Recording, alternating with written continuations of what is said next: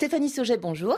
Vous êtes professeur d'histoire contemporaine à l'université de Tours. Vous publiez Le cercueil de verre du Père Lachaise, un ouvrage qui commence par une histoire complètement folle, un canular qui commence à peu près en 1893 et qui va durer près d'une cinquantaine d'années. Oui, une cinquantaine d'années documentées. Et en réalité, quand on visite le cimetière du Père Lachaise, ça dure encore. Elle est très facile à résumer. C'est l'histoire d'une princesse russe euh, qui est morte il y a cinq ans, à une date toujours indéterminée. Elle peut être russe ou héritière américaine. Et elle a légué toute sa fortune, toujours colossale, à la personne qui accepte de garder son cercueil de verre pendant un an. Alors ça se raffine, 365 hein, jours, 366 nuits. Princesse russe, euh, héritière américaine, comtesse française, parfois 5 millions, parfois 100 000 francs.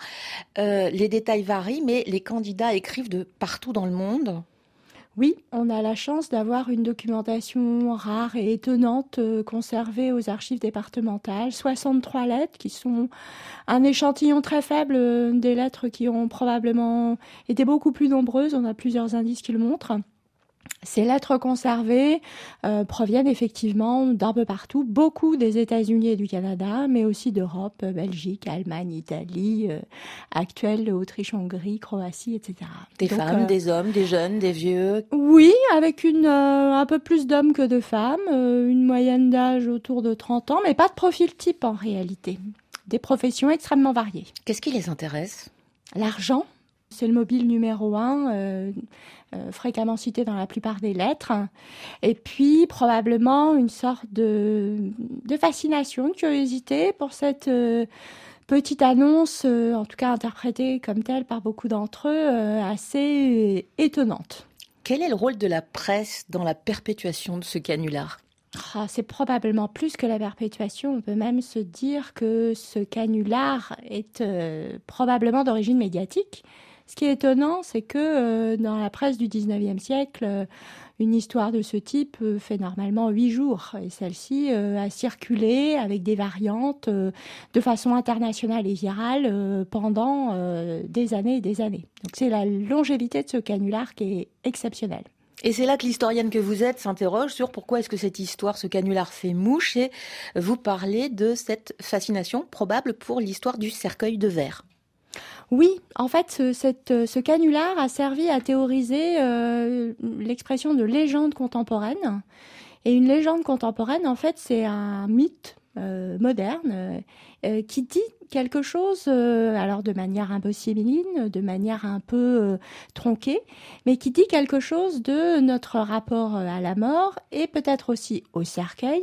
Et cette histoire de cercueil de verre, euh, nous invite à réfléchir à cette dernière boîte qui nous contient tous.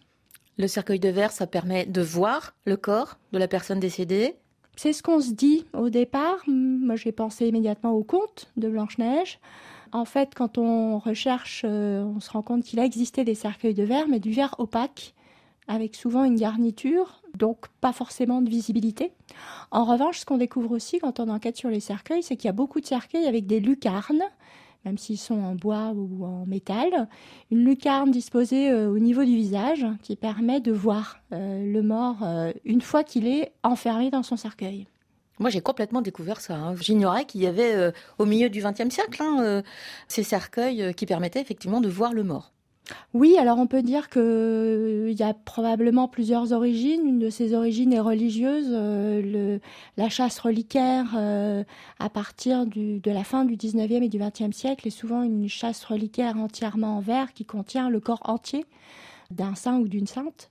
Et donc il y a une espèce de miracle visuel qui est privilégié par l'Église à l'époque contemporaine. Et puis, euh, il y a aussi ces bocaux en verre qui servent à conserver euh, des fœtus morts, par exemple, euh, ou d'autres corps, pas forcément humains. donc, en réalité, ce cercueil de verre, il provient probablement aussi de ces sources-là. Le cercueil obligatoire, finalement, c'est quelque chose d'assez récent? Oui, en fait, ça c'est une de mes découvertes. Le cercueil devient obligatoire dans les grandes villes sous l'Empire en 1801. Auparavant, euh, on parlait de cercueils banaux, C'était des cercueils qui pouvaient être des cercueils de transport avec une petite trappe à l'extrémité et qui servaient euh, en réalité simplement de transport entre l'église et puis le cimetière. Et ensuite, euh, on était principalement pour la majorité d'entre nous inhumés en linceul. Donc les cercueils étaient réservés à une élite pouvant se payer le travail. Est-ce qu'il est important de garder le corps présentable?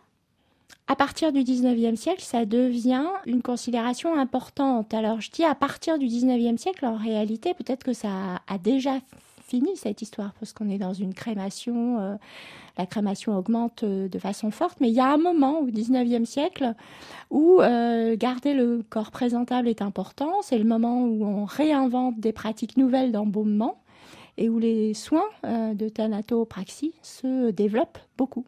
Qu'est-ce que ça dit de l'attention que nous portons aux morts? Mon hypothèse, c'est qu'à un moment au XIXe siècle où euh, la perspective de l'au-delà se brouille, on devient probablement beaucoup plus euh, matérialiste et concret, avec un attachement plus fort qui se développe euh, vis-à-vis du corps mort. Et mon hypothèse est celle que se développe un nouvel imaginaire qui est celui de la dernière demeure, où on imagine finalement un peu le dernier endroit où résidera notre corps comme une, une résidence euh, secondaire, euh, si possible perpétuelle. Au 19e, les concessions à perpétuité euh, fleurissent beaucoup. Et les églises s'en étaient rendues compte. certains abbés, d'ailleurs, s'en désolent, voyant les fidèles très occupés à fleurir les tombes, comme s'il s'agissait de leur maison, effectivement. Stéphanie Sauget, merci. Je rappelle le titre de votre livre, Le cercueil de verre du Père Lachaise, paru chez CNRS Éditions.